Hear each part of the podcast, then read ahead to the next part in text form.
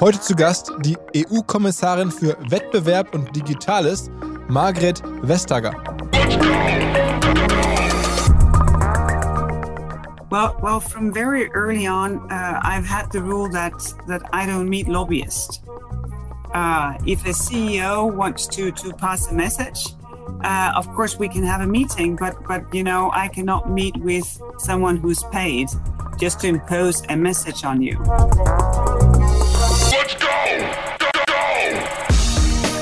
Herzlich willkommen beim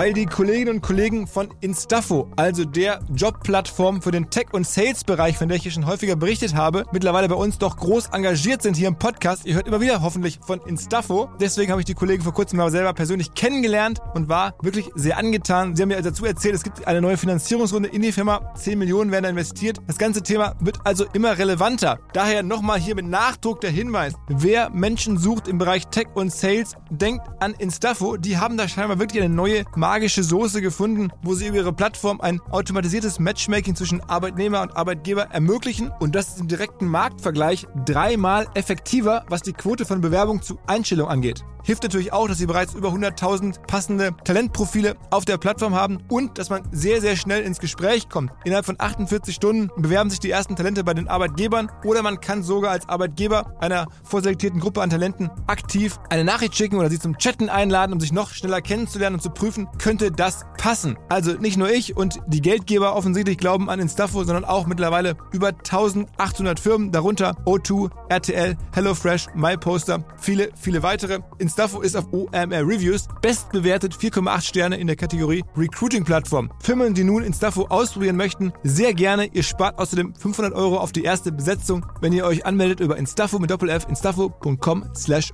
OMR. Zurück zum Podcast.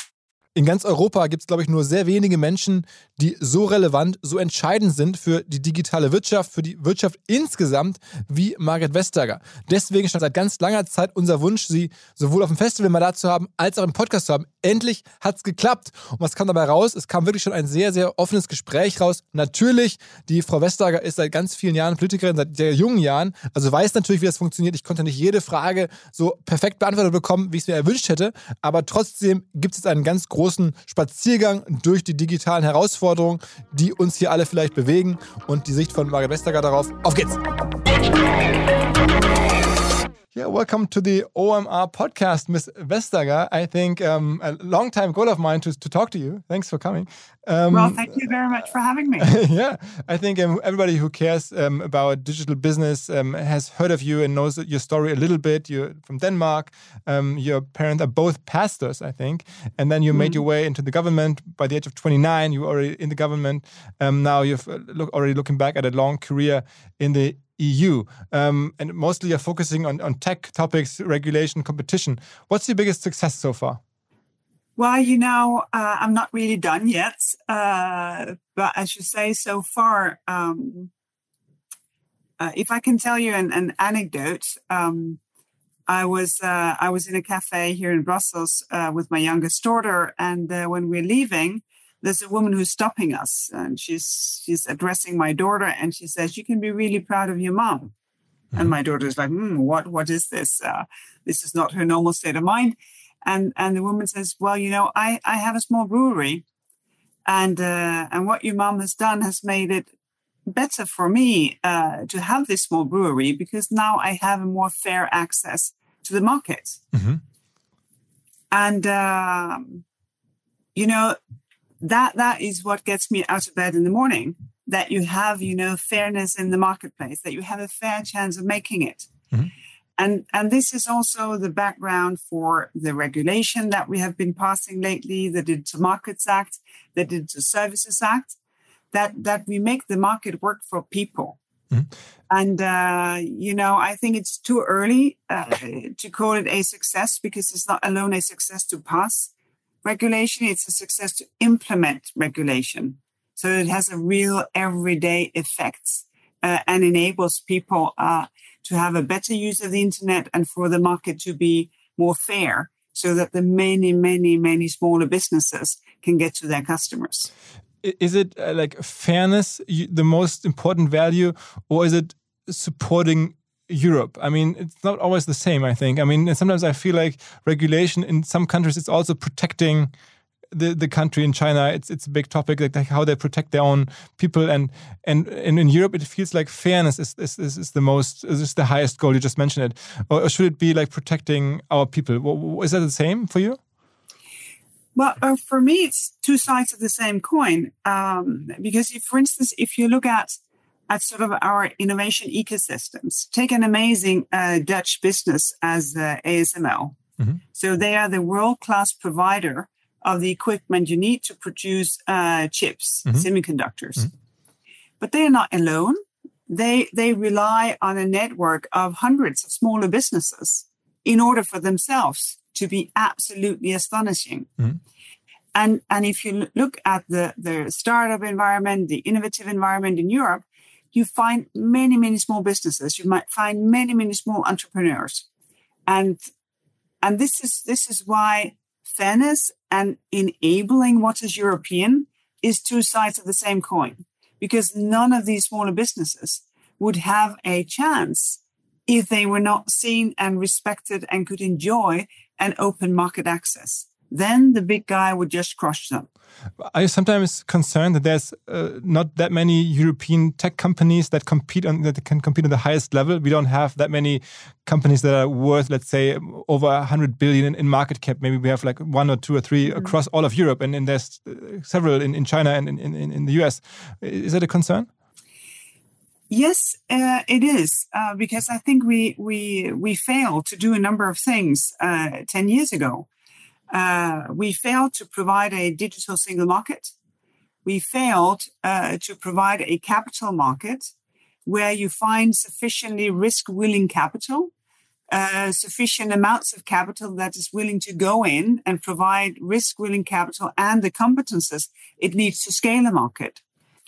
Now we have been working on, on both these two issues, uh, but also, you know, the direction of, of digitization of technology uh, has started a new chapter because we're on on sort of the beginning of the sort of the huge scale business to business uh, digitization uh, because now everything digitalizes mm-hmm. agriculture uh, transport uh, energy uh, health uh, industry obviously so since Europe uh, has an industrial culture, an entrepreneurial culture, we have been de- de- delivering, you know, machinery for the entire world. We have a renewed chance of making it, and of course, making it big in in this new business to business uh, endeavor hmm. uh, that is that is uh, taking off these years. Mm-hmm. Um, is, is there any like particular company? I mean, like obviously you're like looking at regulation a lot and, and like thinking about competition for European companies a lot.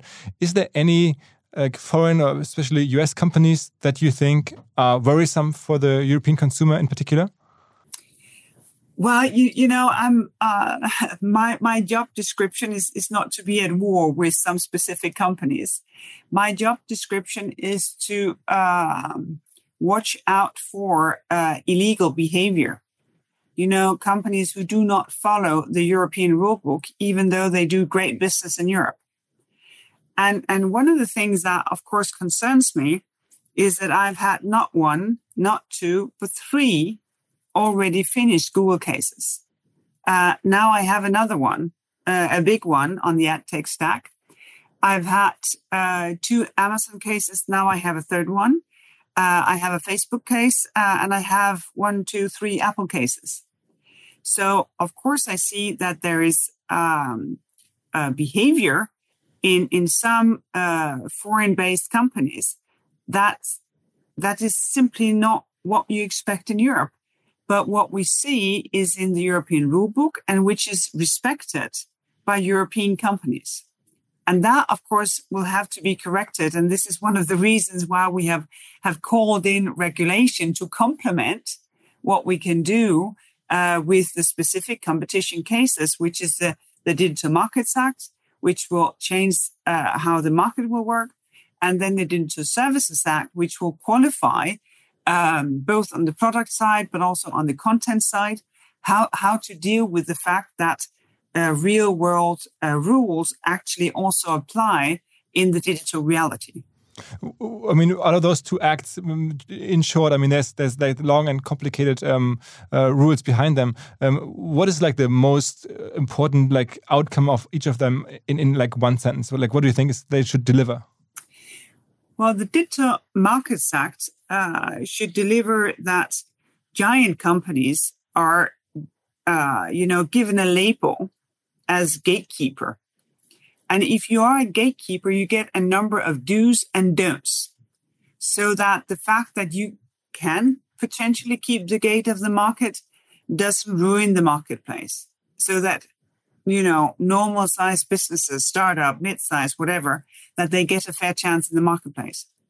And the Digital Services Act will make sure that everything that we sort of consider to be uh, normal uh, is also being um, taken care of when digital. For instance, that a marketplace should know their customers so that their business customers are not someone who's selling, you know, fake stuff or dangerous stuff or something that cannot be complained about, you know, where consumers have no rights. Mm-hmm. That a marketplace needs to make sure that these different markets, they are actually real people.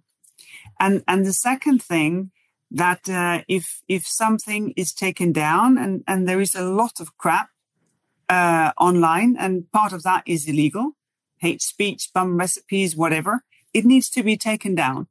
But if you are in a gray zone then for reasons of freedom of expression of course you need to be able to know if your post is taken down and that you can do something about it. And i think that is the benefit uh, of the digital services act that it provides these new mechanisms to make what we do online so much safer. Mm-hmm. I mean, out of all the examples that you've given and all the problems we are facing in digital, um, which one is like the most pressing to you that you'd like to solve the most and that you think is the most beneficial to society when solved? Oh, it's really there's uh, you know the the running up of, uh, of problems to be solved. Uh, it's it's quite a long list. Um, but but one thing is absolutely fundamental, and and that is that we need uh, we need the uh, we need democracy to work. We cannot have it that decisions that shapes our society is taken in boardrooms. That kind of decision shaping our society, they must be taken by people that we have elected. And that may sound like an, an abstraction and, and something very far away, but but we basically see it in, in everyday life. Uh, uh, take, you know, the uh, the new rule that an a um, uh, an operating system um, provider uh, must enable uh, more than one app store. You know, if you don't if you if you go shopping for for bread or milk or vegetables whatever if you're not happy with the quality of the produce you go to some you go somewhere else. That you cannot do on on your gadget. And and i think to to sort of say well you need to be normal. You need to enable that things really work so that we as consumers have choice. I think that that is a rule that democracy have set ages ago that has been contradicted in a boardroom. I think about time that democracy comes back and sets the rules straight. Mm, I mean, that sounds absolutely reasonable and, and, and wishful for our society. Um, still, I, I, read a lot about how there's so many lobbyists trying to influence you and trying to, uh, you know, hinder you with, with that legislation. Um, and there's like these companies are spending hundreds of millions and, tons of lobbyists there in Brussels and in Washington as well. Um, can you describe how, how that works? I mean, are there actually like people inviting you to dinner every night, or are there? How is what's the environment like? What's the, what? How do they reach you? Well, well, from very early on, uh, I've had the rule that that I don't meet lobbyists.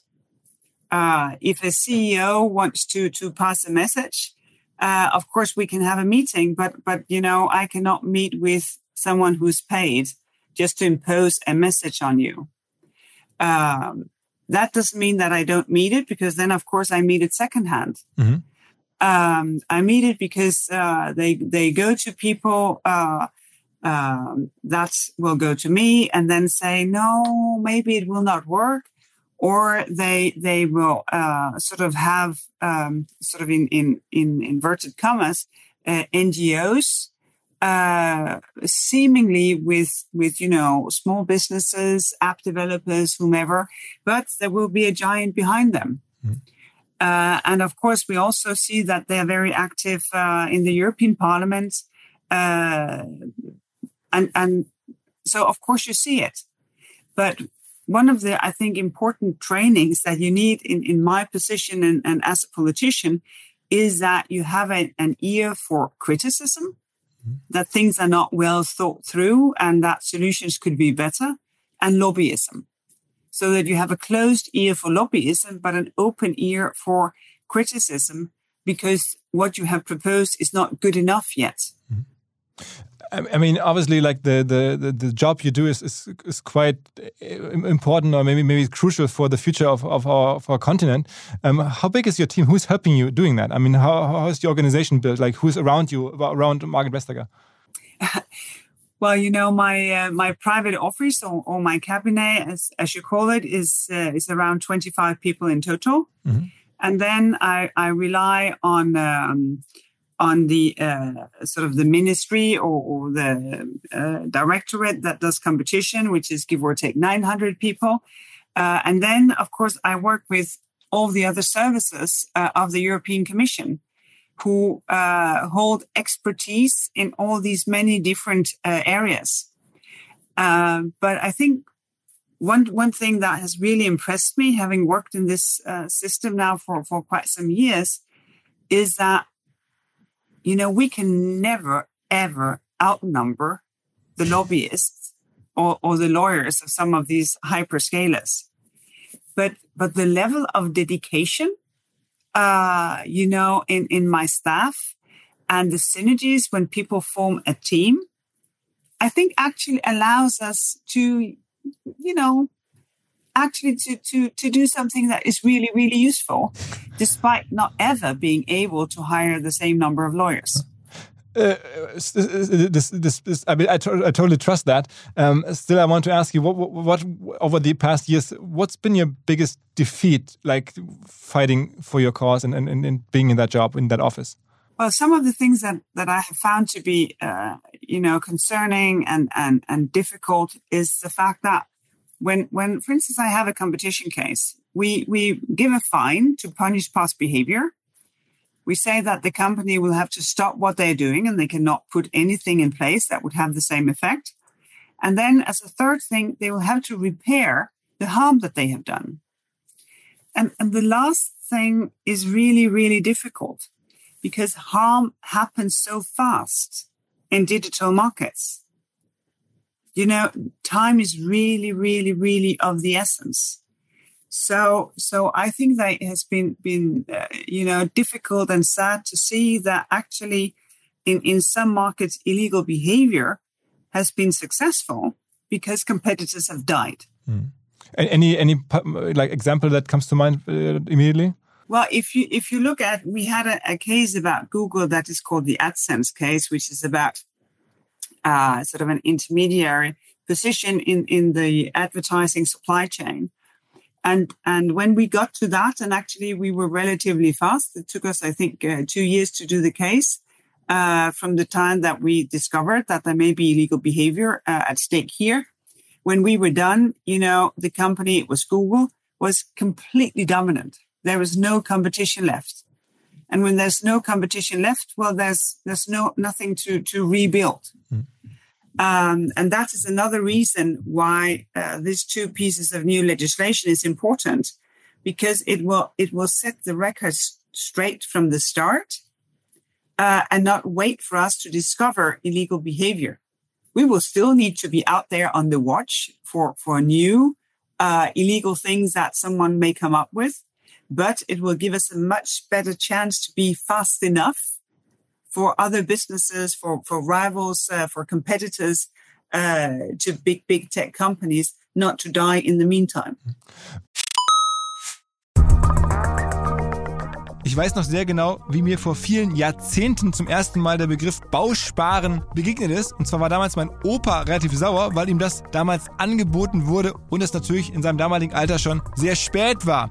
Aber jetzt fast forward einige Jahrzehnte und ich werbe oder ich weise hin auf ein Bausparangebot und glaube trotzdem, mein Opa wäre einverstanden und es macht sehr viel Sinn, insbesondere für Menschen, die erwerbstätig sind, die in ihren 20ern, 30ern oder 40ern sind. Das könnte wirklich top sein, wirklich helfen, sich Ziele zu erfüllen und vor allen Dingen zusammenzuarbeiten mit dem richtigen Partner. Und ich denke, die Expertinnen und Experten von der LBS sind solche und beraten euch Ihr sichert euch einfach jetzt schon die Kreditzinsen der Zukunft in der Hoffnung, dass sie auch in Zukunft möglichst attraktiv sein werden. Aber man weiß zumindest jetzt, zu welchem Zinssatz man eines Tages bauen kann. Und man spart halt bis dahin kleine Beträge, bekommt auch eine staatliche Förderung, wenn man jetzt anfängt zu sparen. Und man weiß, eines Tages, wenn ich das Geld zusammen habe, kann ich mit dem Darlehen und dem entsprechenden Zins, den ich heute kenne, sicher rechnen und loslegen. Also wer diese Bau- und Immobilienträume hat, bitte informiert euch nochmal im Detail bei der LBS. Ich weiß auch aus Jahrzehnten mittlerweile, die sind da, die Experten, die Bausparkasse der Sparkassen. Die haben zahlreichste Beraterinnen und Berater. Ihr findet hier in den Show Notes alle möglichen Informationen dazu, genauso wie unter kriegst du hin ein Wort kriegst du hin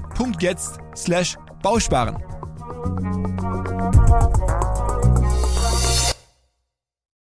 Zurück zum Podcast. I mean, are you in, in, discussions here and there, like talking to um, European tech leaders or entrepreneurs uh, once in a while? Like people that you can mention that that give you advice that you turn to and ask questions. Are you talk, talking to Daniel Ek of Spotify, or sometimes I Matthias Döpfner here in Germany, or like who are the people that, that that you turn to, like that actually like lead those European companies? Well, yes, I I, I speak with uh, with European leaders. Uh, I have very good advisors uh, here. I try to stay as informed uh, as possible and, so to speak, uh, on mission. Um, because uh, Europe should be open for business, but Europe should have one rule book. And um, of course, I see that a, a, lot of Europeans are really happy with the services of, of foreign tech providers. And that, of course, is perfectly fine if they play by the book. Mm. And um, and I think now, as said, since we are entering a, a new chapter of digitization where it's more business to business, where we are in a race for for uh, for the discovery of the quantum computer combined with the quantum software to make that something that is actually scalable and a real thing. Uh, when we push for uh, more security in, in our fiber, uh, experimenting and developing uh, Open RAN. Um, I think is really, really, really important uh, that that Europe sort of assesses the strength uh, that we have and and build on that because one of the downsides of Europe is that sometimes we're actually too timid about our qualities.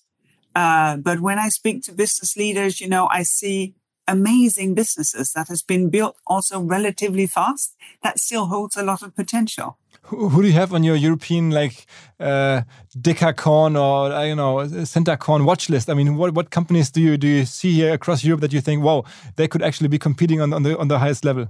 Oh, I, I should not be the one to, to, to pinpoint that. That would not be fair to all the many that I could not mention. So I, I will not do that. Okay. Okay. Um, I mean, you say you, stay informed. Do you follow like how, for instance, a company like, like Meta, like Facebook, how they are in, in, in like, I think in, in, in other circles, uh, informed circles, people discuss how they're losing some relevance. I mean, they lost a lot of market capitalization. They, they seem to uh, be losing some ground in, in, in a lot of areas. Facebook is losing users.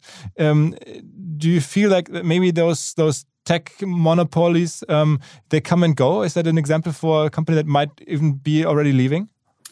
I think it's too early to conclude.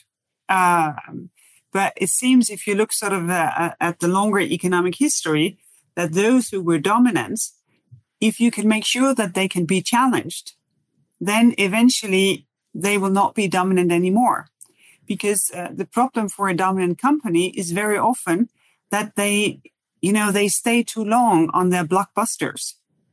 Uh, because you know it's easy, it's it's it makes you money, and uh, and you can fend off, uh, you know, upcoming competition, but only to a certain point. And uh, and when you see, uh, for instance, the scandals uh, surrounding um, Facebook now Meta, like the Facebook Cambridge Analytica scandal, uh, the the information provided uh, by Frances Haugen, uh, you see that mm, at least something is not what it was supposed to be. But I think it's way too early to conclude. What one should do is to make sure that that there is a full engagement, uh, both of course sex, uh, changing what may be um, illegal, and then making sure that the many strengths uh, that is here that they are being played out in full. Um, and and then of course also to follow. Uh, I, I know that Facebook took the name of of Meta, but but they have no, you know, nothing like a monopoly uh, on the development of the metaverse. Uh, most of the gaming industry are developing the metaverse. Uh, a lot of different providers uh, are getting there. Uh, and, and one of the things that, that we are considering, of course, is we need to make sure that uh, the rules that we have for good and legal behavior that they also apply in full in the metaverse so that it can develop competitively. I mean, if, if, I may use these business terms, but are, are you uh, bullish on the metaverse yourself? I mean, are you are you actually believing in these like uh, you know future scenarios of we all like acting in the metaverse? Well, I think it's uh, I think it's an it's an interesting uh, uh, discussion, and it, it's an interesting sort of thought palace that is being built right now because it's capturing our imagination. But one of the, the things, of course, that makes me concerned is if we allow technology, uh, be that you know uh, Sudoku on my on my iPhone or or the most advanced metaverse, if we allow that to steal our time, uh, because time is is one sort of completely final budget that we have, and uh, and it's really important that we're not allowing ourselves to be sucked into something where we are just the consumer or the data point uh, or or the gamer or or the the the data point on which you can make money, but we still have the time to be the creator, the interactor, the friend, uh, the spouse uh, um, with with real people, and, and that of course is I think is is a as important discussion uh, when we, it comes to technology that there are limits as to how it can enrich human lives. I mean, when, when, when I follow your work, one issue that seems to connect here is, is the dark patterns that that you try to fight against. I mean, is that like coming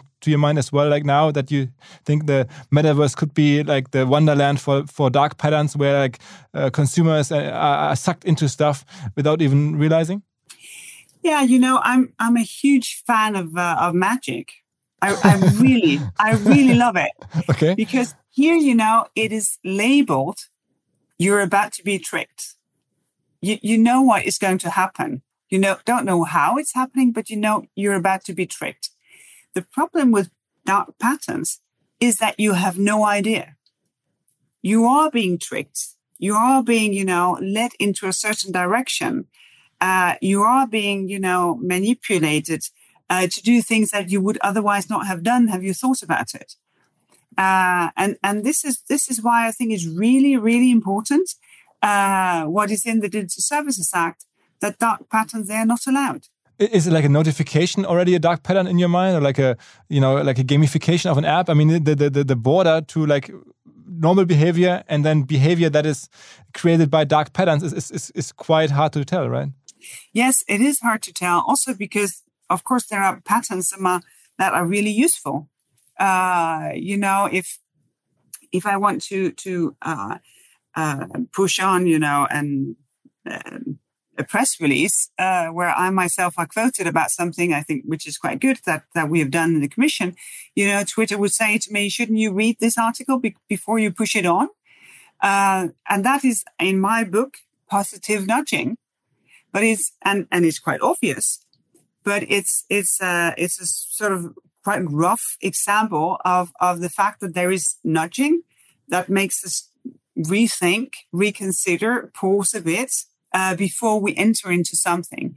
And, and as long as it's obvious, uh, I think it's a different category because the, the point of dark patterns is exactly that they are not obvious, that they are not labeled, that they're not declared. We will try to trick you. Um, I, I, think that is, of course, why they are uh, frightfully effective. Can you name one dark pattern that you like really like uh, detested the most? Oh no, there are many candidates. Um, I, I, I, wouldn't. I, I know. I, I wouldn't. Do you have one that you detest the most? I mean, not not for myself, but like right now, I'm I'm a little afraid for my kids with like the whole story around TikTok. I mean, I, I see TikTok coming, and I mean the, the, the whole platform sometimes is, is, is so perfect in, in terms of you know uh, from the business side. It, it's one black pattern. I mean, you get sucked into it. I, I noticed it myself. I'm stuck, getting sucked into it, and I'm wondering like how is it going to be for young people that don't have this professional experience um, to be on, on, on such a platform that is so so well done. Um, and so to, to me, that that platform seems to be like one walking dark pattern. Well, yes, I'm I'm I'm not on TikTok, and and that is not only because I don't dance well. okay, okay, okay. Um, I mean, you have kids, right? Yes, I do. What, what, at what age did you allow them to use a cell phone? Well, you know, they are now they're 19, 23, and 26. So they're allowed um, now. Yes, they're allowed now. Uh, but what I saw was that the oldest, she got her first phone much later than the youngest one.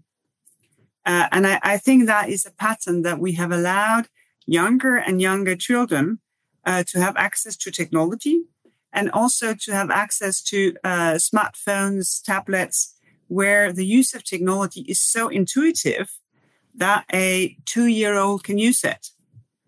And, and that concerns me because, you know, we have done really uh, good work to make sure that there are no dangerous chemicals in feeding bottles or clothing or whatever for children, but we're not labeling, uh, you know, uh, a tablet or a smartphone uh, that here you should be concerned because it may affect the development of your child.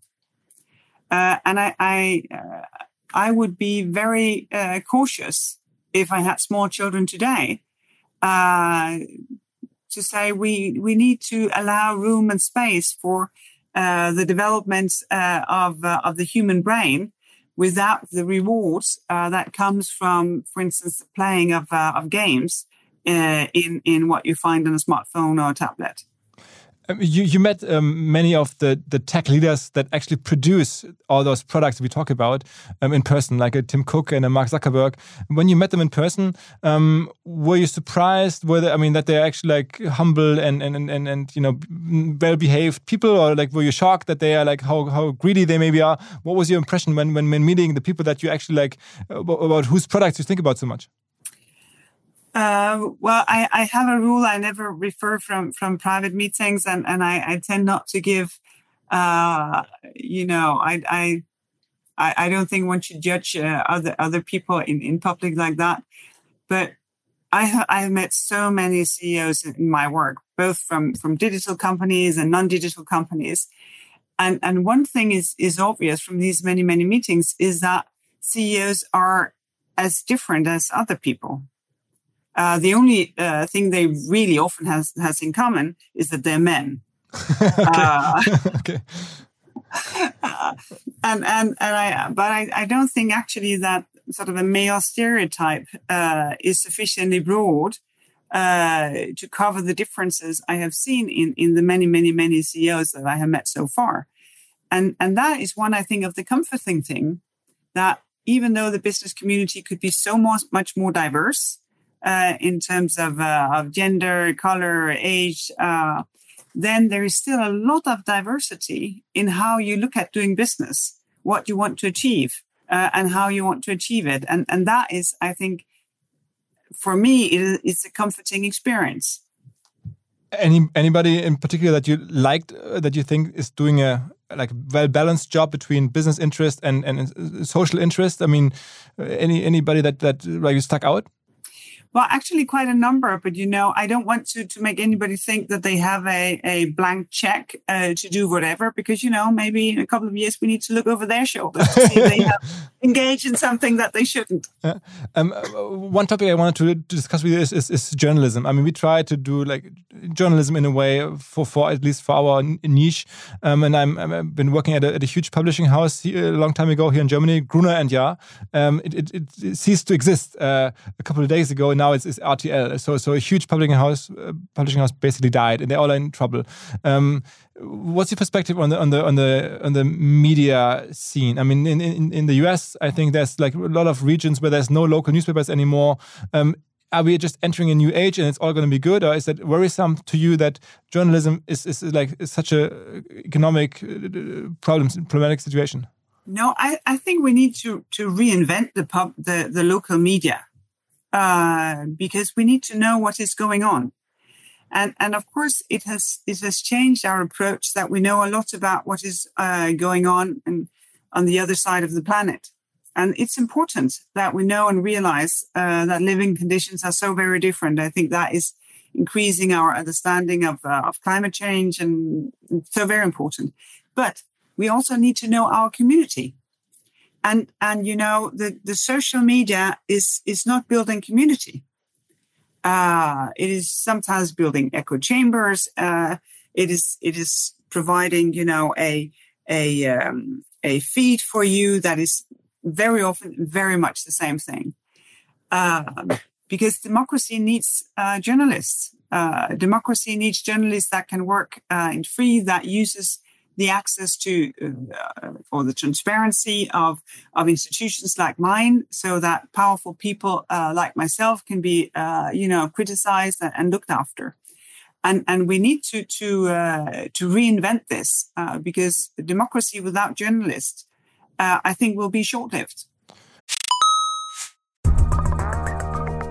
B2B-Verkaufsprozesse sind kompliziert. Nicht immer, aber ab und zu, das weiß ich selber und genau hier will Along mit seiner Lösung ansetzen. Also E-Mail-Schleifen vermeiden, E-Mail-Ping-Pong vermeiden, dafür sorgen, dass Verkäufer verstehen, was die Interessenten intern so abstimmen, vor allen Dingen dafür sorgen, dass die Materialien, die häufig solchen Mails angehängt sind, stets aktuell sind. Nur, wie kann das alles gehen? Was genau macht Along? Sie bauen sogenannte Along Spaces, also im Kern Digital Sales Rooms, in denen alle Materialien abgelegt sind, wo die ganzen Verkaufsschritte nachvollziehbar sind, wo bestimmte Menschen Zugang haben. Man muss nicht mehr in E-Mail zu, man muss einfach in den jeweiligen Along Space reingehen, den man mit seinem Kunden dann teilt. Entsprechend kann man auch sehen, wer wann im Along Space drin war, was sich angeguckt wurde, wo neue Details vielleicht hinzugefügt wurden. Die Kollaboration wird also viel, viel besser. Along funktioniert am Ende wie ein Co-Pilot, analysiert also auch das Engagement, das Engagement der Interessentinnen und Interessenten und stellt Empfehlungen für die nächsten Schritte zur Verfügung. All das kann man innerhalb von wenigen Minuten aufsetzen und direkt mit dem eigenen CRM verbinden. Along ist natürlich DSGVO-konform, wurde 2022 erst gegründet. Wir von OMR dürfen mit einem ganz, ganz kleinen Teil an Along beteiligt sein und Along ist zu guter Letzt der Nummer 1 Treffer auf OMR Reviews im Bereich Digital Sales Rooms. Wer mehr wissen möchte, alle Infos Along Space, ein Wort alongspace.com slash OMR. Zurück zum Podcast. And, and, any idea how to do that? I mean, it seems like time is running out. I mean, it seems like the, the economic pressures are, are growing and growing. And as I just mentioned, the, there's publishing houses like struggling more and more now with the paper prices increasing, like uh, the print colleagues, and, and, and you know, with like the you know uh, recession times, maybe even uh, you know advertising shrinking. So, so any idea on, on, on how to actually like make this happen? How to give journalism a new chance? Well, the, the crisis that we have now is is is hard on everyone. Uh, you know, from from the most uh, vulnerable households who see, you know, half or more of their income being eaten by their electricity bill, uh, to businesses who struggle to to pay for for their supplies. I, think there is a more long term trend uh, that we need to address. Um, colleagues of mine are, are, working on a Media Freedom Act.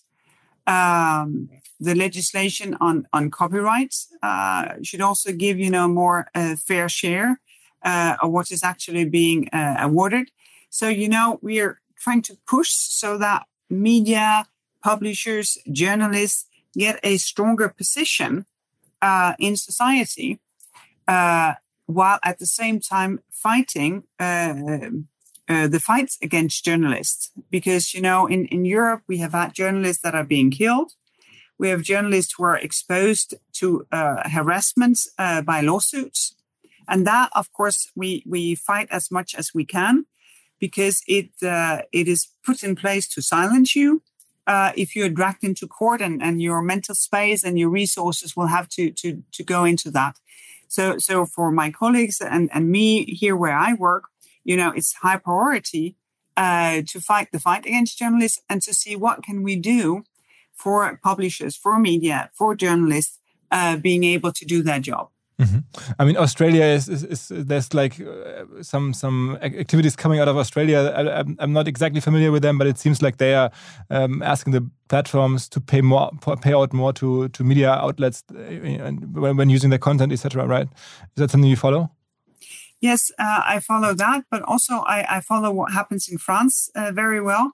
They were the first uh, to implement the copyright directive and the French competition authority took a very active stance um, in in uh, in this area, and that has enabled uh, quite a lot of deals between, I think in this case, Google and the publishers, in order uh, to have payment. I don't know the details uh, of the contracts that has been made, but but you know that double pressure from from new legislation on copyright and the competition authority stepping in uh, to make sure that that where there were uh, unfair trading practices uh, at stake, that the balance between the negotiating partners uh, was more equal. Uh, we could actually see that they achieved results if, if you had like one idea, one concept that you could push through without having to go through all the institutions, without having to like accept pushback and, and corrections and, and, and, and uh, shrinking the idea, what would it be? What you, what issue do you think really needs to be pushed through and, and implemented um, the way it's thought up by you, maybe currently? Oh wow, such a magic wand. Um, it's always a bit tricky because a genie in a bottle can also, you know, really uh, turn its head on you.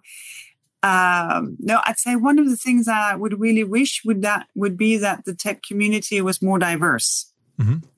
Uh, you know, technology is shaping our societies, and uh, and and we try to do our best to make sure that technology is serving society, that people feel that they can use technology to to create societies where where that are livable. But I, I think that if the tech community would be more diverse, uh, more women, more generations, uh, you know, more colorful, um, it would it would be easier for technology to develop in a way uh, that developed society and where everyone thought that they were empowered. Because I think right now a lot of people they they feel that they are just a data points that they're just there for someone else to make money. And, and that I think is so far away from what I wish for each and every one of us uh, as how we see ourselves and, and how we see ourselves in society. So, so in a way, you would also wish for more people to actually participate in, in politics. Oh yes, yes, indeed, and and also to see politics in a much broader way than having to enter a party and having to run for elections and having you know to have a, a political career but but to enter into into the politics of uh, of your of your neighborhood. Uh, um, you know, be more active uh, where you work. To say, well, mm, I have my job, but I also you know want to contribute uh, uh, in in other ways. Um, and I think in in particular uh, there is a need for for more women. to take part in some of these really, really essential developments. Um, uh, there are so many uh, female uh, entrepreneurs and startups. They have huge difficulties in getting funding. Uh, so, you know, the most difficult thing to change in the world is culture. So, if I really had a magic wand, it would be to deal with a culture that disables women to play their full role because I think it will also serve men very well because then the male role could be much more diverse than what we see today. What were you thinking when your um, Finnish colleague Sanna Marin, the prime minister, a couple of days ago was going through the media with her personal social media dance uh, situation? I'm sure you followed that. What were you thinking when, when you followed the, this, this whole reporting on, the, on, on, on those incidents? I was like, has the world gone crazy? you know, what an amazing uh, prime minister. Uh, and I think you're a much better prime minister uh, if you dance. okay. okay. because you know, no, I, I, I really mean that. If you just work, work, work, work, work, work, work, and you never sort of zoom out and get your shoulders down, then I, I think there is a risk that your work is not good enough. Uh, because we want human people to to to govern us, uh, and I think that is exactly what they got in Finland. It, what's your outlook for Europe? I mean, are you? I mean, there's so much talk, and, and the media is full of problems. Um, uh, the war, obviously, recession, inflation, uh, energy. There's so many things. Is your outlook on Europe uh, accordingly uh, problematic and, and, and, and, and concerned? Are you like optimistic? Uh, like, how is Europe in, in five to 10 years? Well, as you say, um, I don't think we've had this many crises before. And, and looking back, uh, we have actually been in, in a critical situation for a very long time. You know, financial crisis, refugee crisis, pandemic, uh, energy crisis, biodiversity crisis, uh, war uh, in Europe, and and the climate uh, change urgency that is making everything worse. And and you know it has made me realize that there's there's nothing to turn back to. It is as if behind us, you know, there is just a cliff. Um, so in in going forward in in in managing all these critical situations uh, so that people see that they are seen and heard in, when they are suffering. We, we need to manage these crises while preserving, you know, what we want to achieve long term. Uh, like being, you know, a, a, a carbon neutral continent, like making sure that societies are, are not polarized uh, and that digitization work for people. Um, because if we only handle all these crises day by day and we lose sort of sight of where we want to go, we'll never get to where we want to go. Uh, and this is, of course, why what we have been discussing about technology, how we, how we regulate it, how we govern it. That is why this is so important because that gives this perspective. We actually do know where we want to get to. And, and if you know that day to day, then it becomes, I think, maybe not easier, but but uh, but your your crisis management will be better. Do, do you follow developments in, in climate tech a little bit? I mean, obviously, climate change is maybe the most mm -hmm. uh, fundamental of all these problems and most like long term. Um, uh, are you close to the developments there? I mean, in the end, that, that's that's where technology is supposed to help us or like maybe save us. Yeah, there, there will be no fighting climate change without technology. Yeah it's it's not doable. Because what we need is is a completely different sort of resource management and that can only be done with digital tools. Um, so so you know it's it's really important. We we cannot have a well functioning uh, electricity market without a digital management of that. Uh, we cannot you know um, tack resources that we need to reuse uh, without digital. You know, we're in the process. There is a giant process to to digitalize uh, batteries, so that we know uh, when for how long they can be recharged and when they should be uh, put in. Maybe serve you know more passive uh, uh, energy storage use, and when they should be fully um, disassembled uh, and the resources to put into another use. You know, there are hundreds and hundreds and thousands and thousands of examples of, of climate tech that is absolutely uh, essential. Um, so, so, so this must be, but, but the thing is that we will have no transition if it's not perceived and is for real a fair transition. If people feel left behind, no real digital transition. If people feel left behind, no really uh, fighting climate change. So, so everything comes together, and and that, of course, is uh, is making it really important that one can breathe and relax and take action, also in extremely complex situations. But but you're confident those i mean like i imagine you're like in the middle of everything and there's so many informations coming to your desk um, are you confident this in the end solvable at all? I mean, there's there's like a way out of all these troubles. I, I think so. Uh, you know, and and I see my my colleagues, uh, uh, European citizens, myself, we in, in invest our lives in, in doing this because the alternative is really really grim. Uh, both when it comes to wilder weather, uh, but also when it comes to, to the societies uh, we want to live in. You know, right now the Ukrainians they uh, they are sacrificing uh, their lives. Uh, we have hardship in, in Europe, and, and a lot of people pay very, very high costs uh, for their heating, for their electricity, for their food. Um, and and if we don't do anything, well, we will have more wars. We will have higher costs. So so we have a really grim alternative, uh, and that's and the fact that that we have a lot of potential uh, of course, for someone like me, is is is really encouraging that mix of a really bad alternative and a lot of potential that we have not unleashed yet. Maybe last question: um, Are you going to be a politician for life? Is that you like a lifelong career, or is there like a, a um, Margrethe Vestager in the future imaginable, like somewhere in the business world or outside of politics at all? Well, you know, I never wanted to do politics. Uh, I only came into politics sort of. Uh, uh, by mistake because I have difficulties in saying no uh, okay. to something that I find to be interesting. Uh, but but what I did before I, I, I was sort of a, a, a, real politician was I I would try to you know uh, influence my surroundings to see this. I think this can be done better.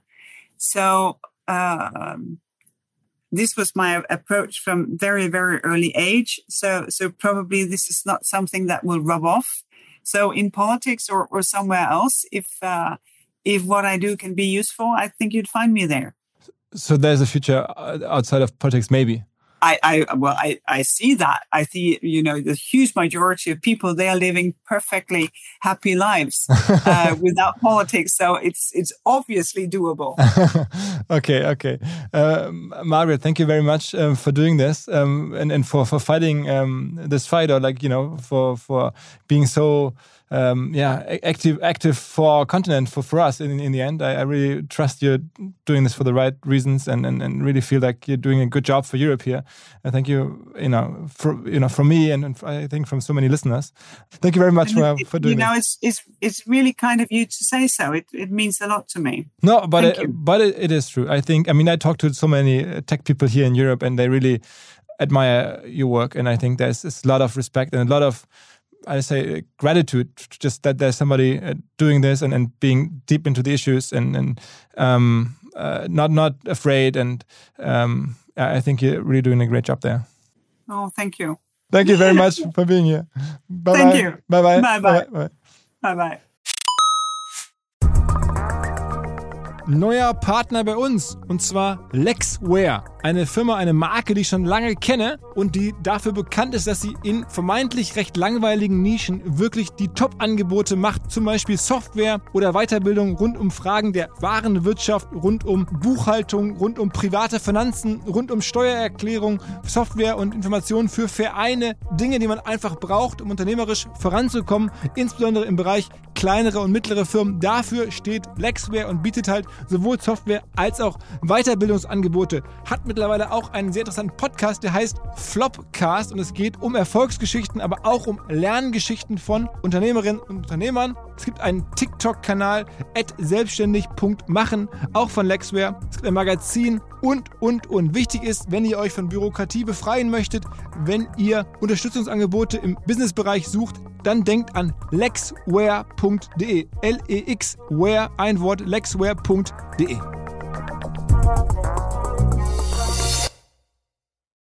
Zurück zum Podcast. Dieser Podcast wird produziert von Podstars bei OMR.